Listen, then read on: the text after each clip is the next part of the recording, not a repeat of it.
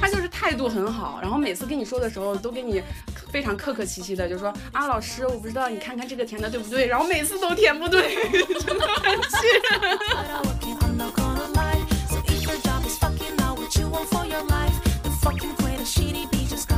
办公室查岗这女生一着急扇了这个男生一巴掌男生立马回扇一巴掌。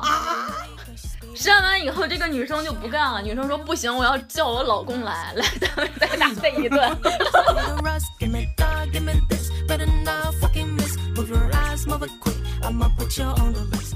欢迎收听今天的下午茶时间，我是夏夏”。我是蒜头.今天来聊一个关于职场的话题，就是聊聊职场里那些同事。没错，你又是捧哏。对，呃，因为只要你上过班，你会知道，就是这个世界上不靠谱的永远是大多数。就可能虽然你在一个很大的公司，看起来有一些规范的流程，但其实你真的在里边工作过，你就会知道，什么专业素养都是不存在的。没错。然后今天呢，我们也邀请到一个我的好朋友，就是瑶瑶，她曾经是在电视台工作，然后可能跟我们这种互联网大厂的同事也不太一样，所以就邀请她一起来分享一下工作当中遇到的各种各样的同事。欢迎瑶瑶。大家好，我是瑶瑶。哇哇 哇！不愧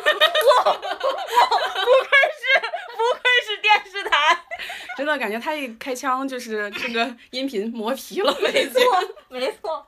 其实我我们组啊，还有一些我们合作的比较频繁的一些像产品啊研发，其实都还好，就都没有说特别蠢的那种。我一般都是只有在对接大项目的时候，比如说像春节啊这种全公司一起的大项目的时候，我对接很多其他组的合作的团队的时候，我还我才会遇到这些很蠢的人。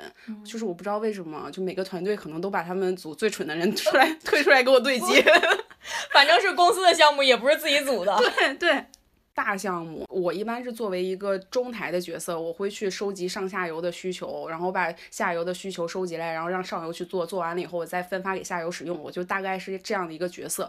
然后我在这其中呢，就会涉及到很多收集信息的一个工作，然后就简单的收集信息，简单的填表都做不好。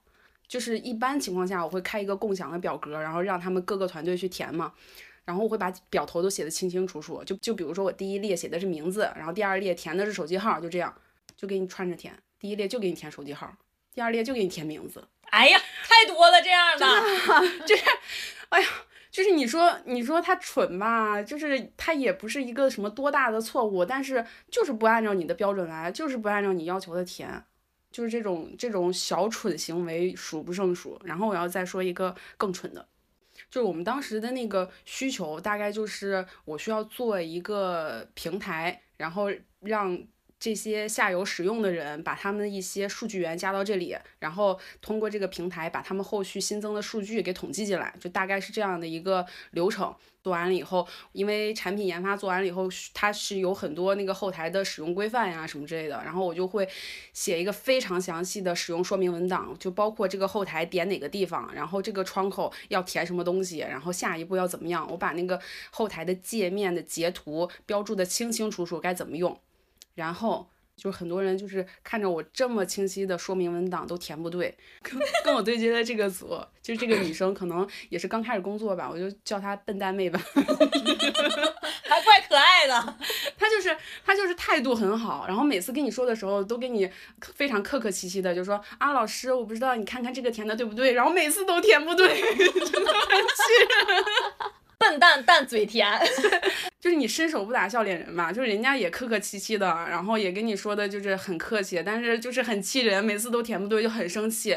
然后当时项目其实还挺紧张的，我要对接人有很多，他到最后出错好多次，然后我也很烦，然后我就在他们那个群里，就只是他们组平级的同事都还没有他的领导，然后就在群里。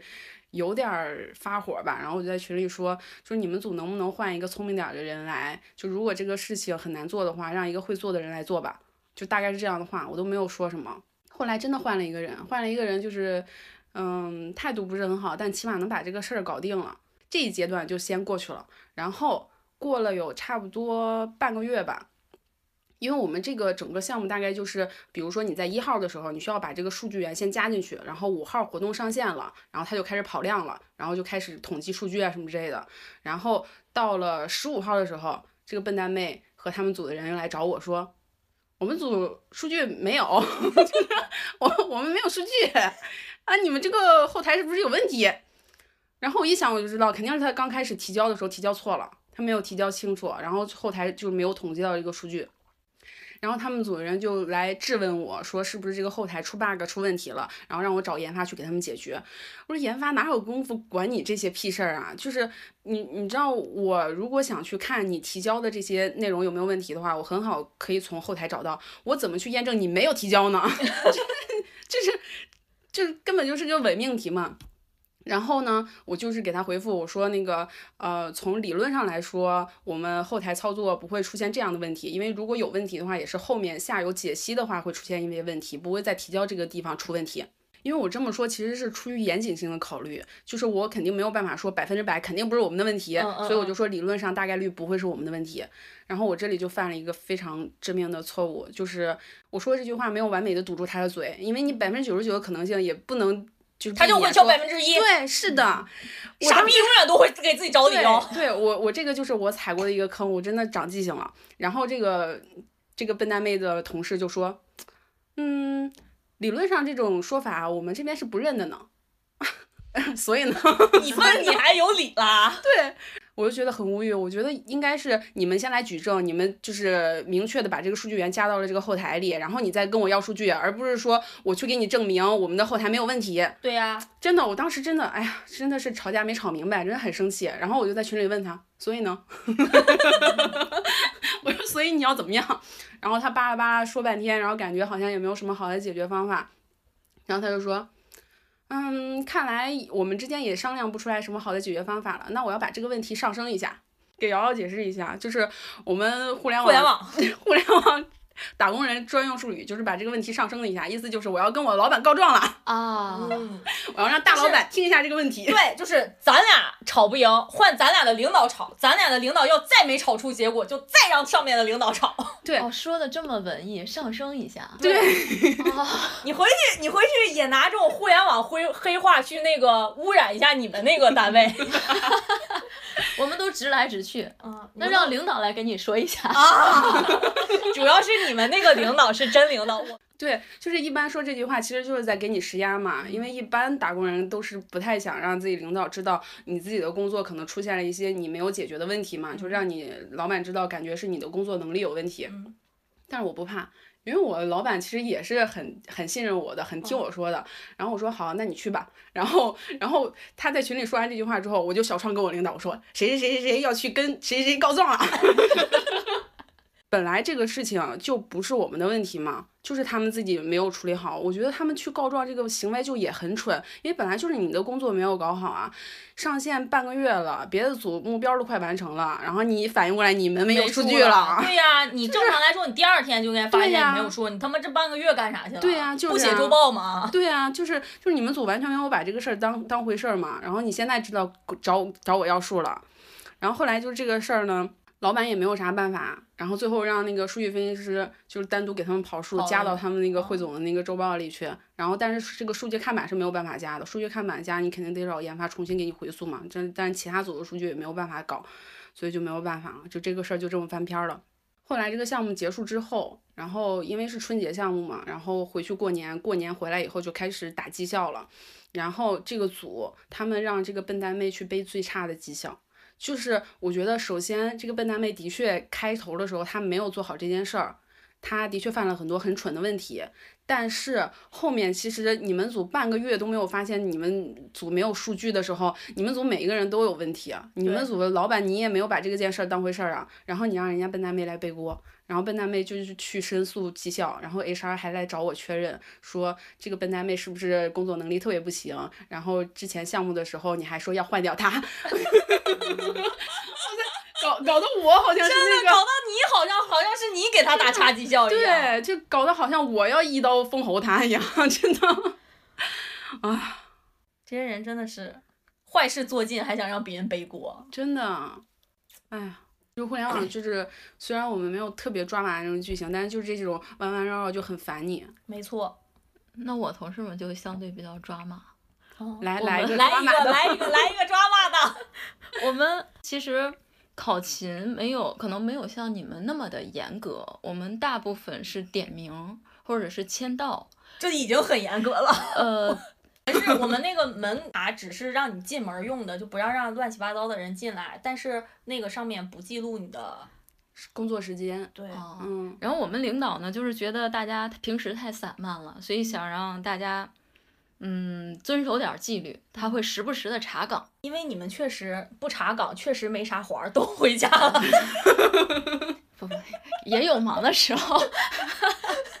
然后他那一次查岗，我们是一点半，下午一点半的时候上班，他一点三十一分查岗，他就是看到底谁没有来，嗯或者是谁打完卡，或者是签完到就走。嗯，对，然后那天刚好天气不好，要下雨了，然后有的同事就离得近嘛，他就回家关窗户去了。我们领导从往下楼下一看，有人走了，他说查岗，三十一分准时查岗。那个同事一听说查岗，立马回来了，没有查到他，结果查到了就是主管查岗这个领导底下两，他主管两个科室，一个人事，一个办公室，结果他两边的人杠起来了。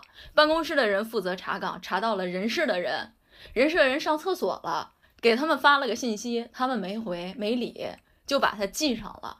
然后从人事这个人上厕所回来就急了，就直接发到工作群里，让大领导都看见了。然后人事的这个人就急了，说我为什么上个厕所你就给我急？两个人就吵起来了。然后这女办公室查岗这女生一着急扇了这个男生一巴掌，男生立马回扇一巴掌。哎，我我打岔问一句，就是你们这个查岗是会影响一些工资发放吗？并没有，只是单位自己内部的查岗。我解释一下，脸面，体制人，脸面，你这不是打我脸吗？我在单位这么多年了，没错，就是两个人互删了。删完以后，这个女生就不干了。女生说：“不行，我要叫我老公来，来单位再打这一顿。武警支队的是”她吗？老公后来真的来了。你们这办公室怎么跟菜市场一样？真的非常热闹。然后呢，继续继续，之后有很长一段时间没有查过岗，这个后续竟然是没有查岗。怎么这个女生上面有人是吗？也也没有也没有，就是这件事让主管这两个科室的领导非常的颜面扫地，就是他自己科室的人杠起来来了了，对别人没查到。哇塞，搬起石头砸自己一脚，关键是你们这也太激动了，怎么上来就干起来了，动手了？就是查个岗而已，然后也不扣钱。对，都要脸，你们这太要脸了，要脸的让我们人能能在公司互删，要我们这互联网你不扣钱查吧，都行，随便随便。是女生先动手，对，女生先动手了，对男的就回山了，直接对，很快回山过去了，啪啪两声，巨响。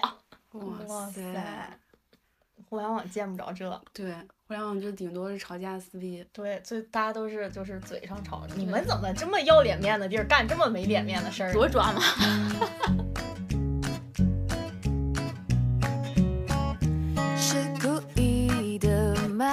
是我得罪谁了吗？这一天竟然每件事情都失算，只想转个弯，却绕到了飞机场，发现没钱在身上。说到这儿，就是我要说一个一个也是我们之前工作遇到的一个做产品的大姐，她为了避免这种作为一个中间商交手信息，然后他自己背锅的情况，他所有的信息都不沾手。你知道他怎么叫不沾手吗？就是我们一般，他作为一个产品，他要收集它下游的需求，然后去给它的研发去提需求，对吧？然后这个中间会涉及到很多的细节的问题，就比如说，他需要去跟他下游去确认一加一等于几，然后下游跟他说一加一等于二，那他需要把这个二的信息传递给需要使用这个信号的人，然后他不，他确认完了以后呢，但凡有需要使用这个信号的人，他就会把上游的这个人拉过来说，他在问一加一等于几，你回答一下吧。就这种哦就是但凡我们接一个项目，然后可能会涉及到很多的协作方，就包括可能有什么研发呀、设计呀什么的，涉及到很多协作方的时候，他一开会就拉好几十个人的大会，哦，他然后好像一个主持人呀。就这个会这活儿你会干？可 以可以，就是这个会可能跟你一点儿关系都没有，但是因为这个会可能会用用到你之前提供的一些信息，他就会把你 Q 出来说，你来回答一下这个问题吧。就导致了所有跟他合作的人都非常累。你想想，这一个小时的会，可能中间只有一分钟跟我有关，嗯我就在这儿听一个小时，然后等你 Q 我。然后还有一个，这个大姐做的很奇葩的事儿，就是因为她做的这件事儿，其实和另外一个女生做的事情有一些重合的地方。就比如说，我们都需要用到，呃，我们都需要对接到同一个部门的一些组，就可能会用对接到什么法务啊什么之类的。然后这个另外的一个女生呢，她就也想说，我们就一起把这些事儿对明白了吧，因为这两件事儿其实也有一定的重合度。然后这个女生就把另外的一些人也拉到了这个对接的这个群里，然后这个产品的大姐，她就把这个女生新拉进群里的人都踢出去了。嗯，她说，她说，嗯，这两个事儿不是一个事儿，你另外拉群对吧？就是首先，我也觉得就是单独的事儿对单独的群会比较方便，然后比较清晰，可以汇总信息、收集信息什么之类的。但是你人家已经拉群把人家拉进来了，然后你再把人踢出去，就是就人家合作方的人会觉得哇塞，你们组的人在干什么？对，我也想说，他这样的人应该那个应该三六零不太好吧？啊，这又说到了，就是因为他这种工作方式，就是他对任何的其实任何方交付的结果他都不负责，所以就是他对接的项目会出现非常非常多的问题。然后以至于就是后面大家也觉得他不太行，然后就想把他优化掉，就是把他裁掉。但是呢，他拖着不离职。他不离职的原因，一方面是他的确找不到啥好工作，还有一方面是我们公司之前有奖励给员工一些股票，嗯，然后这些股票呢，需要可能等两个月之后你才才能解禁，对，才能归属给他，他就等着这个股票。那他怎么不走呢？他就每天坐在他的工位上，他其实也没有什么活儿，就干耗着。大公司其实也挺注意这种舆论方面的问题的，就也没有说要暴力裁员啊什么的。哦，乌云乌云快走开，感觉你在挑战我的乐观